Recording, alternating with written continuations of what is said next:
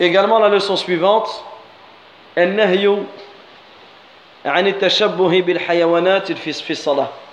Également l'interdiction, l'interdiction, le prophète a interdit de ressembler aux animaux dans la prière. Le prophète nous a interdit de ressembler aux animaux dans la prière. Et quand on réfléchit, le prophète nous a interdit de ressembler aux femmes, de ressembler aux mécréants, de ressembler aux animaux.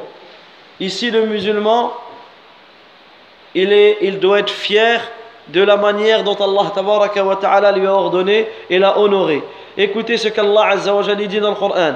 وَلَقَدْ كَرَّمْنَا بَنِي آدَمَ وحملناهم في البر والبحر ورزقناهم من الطيبات وفضلناهم على كثير ممن خلقنا تفضيلا Allah Azza wa dit dans le sens du verset Certes, nous avons honoré les fils d'Adam.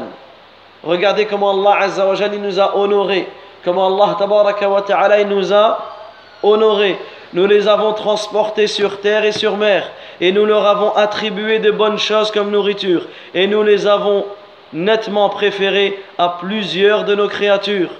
Nous, et Allah Azza wa Jalla dit Nous avons certes créé l'homme dans la forme la plus parfaite. Donc on peut bien voir comment Allah a différencié l'être humain de l'animal. Les animaux d'une manière générale ils marchent à quatre pattes. Ils mangent avec leur bouche. Alors que nous on marche sur nos deux jambes et nos deux mains servent à nous servir pour manger. Regardez comment Allah Azza wa Jal, il nous a fait différencier des bêtes et des animaux. Allah tabaraka wa ta'ala, nous a mis l'ouïe, il nous a mis la vue, il nous a mis le cœur. Allah tabaraka wa ta'ala, nous a mis la compréhension par laquelle on peut, on peut reconnaître les choses. Allah tabaraka wa ta'ala, nous a mis le discernement entre les choses, ce que les animaux n'ont pas. Allah ta'ala a fait en sorte que l'on sache ce qui est bénéfique pour nous dans cette vie et dans notre religion. Également la raison, barakallahu fik. Ce discernement qui est la raison. Regardez comment Allah Azza wa Jalla nous a honorés et nous a différenciés par rapport aux animaux. C'est pour cela que le serviteur doit prendre conscience de l'honneur, de l'honneur qu'Allah ta'ala l'a distingué par cela il se doit de savoir à quel point il ne, se doit, il ne doit pas se il ne doit pas ressembler aux animaux. Car Allah ta'ala t'a élevé et t'a honoré par rapport aux animaux. Et encore plus dans la prière. Encore plus dans la prière. C'est pour cela que le prophète nous a interdit de ressembler dans la position à la, dans notre prière à la position des animaux. Il nous a interdit de tourner comme le fait le euh, le renard. Également, il nous a interdit de s'allonger comme s'allongent les bêtes féroces, de s'asseoir comme s'assoit le chien, de picorer comme picore le corbeau, de, euh, de s'asseoir comme s'assoit le chameau, de lever les mains comme le font la queue des chevaux. Et ici, au moment de, de Salam, comme on le verra. Pourquoi? Parce que la prière, c'est une conversation secrète entre toi et Allah. Lorsque tu pries, tu es en communication avec Allah, tabaraka wa ta'ala. Et comme tu es en conversation, tu es en secret, en conversation secrète entre toi et Allah Azza wa Jal, tu te dois d'être dans la meilleure des situations. Tu te dois d'être dans la meilleure des situations. Et les hadiths par rapport à cela sont nombreux. Le prophète alayhi salatu dit i'tadilu fi sujud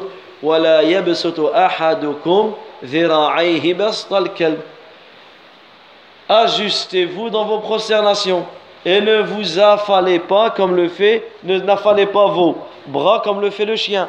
C'est-à-dire que quand tu pries, tu ne dois pas mettre tes coudes par terre. Également, Abu Huraira radiallahu anhu nous rapporte, ou, euh, il nous rapporte, il dit que le prophète nous a ordonné trois choses et nous a interdit trois choses. Il nous a ordonné de prier deux raka'at ad-duha de tous les jours. Il nous a ordonné de prier le witr avant de dormir et il nous a ordonné de jeûner trois jours dans le mois. Regardez trois ordres qui sont venus du prophète Trois choses sur lesquelles le musulman se doit de appliquer tous ces jours. Tous les jours, il prie la sunna de Doha.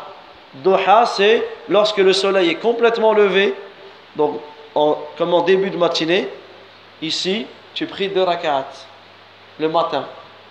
C'est une sunna, sunna de. Et également, prier le.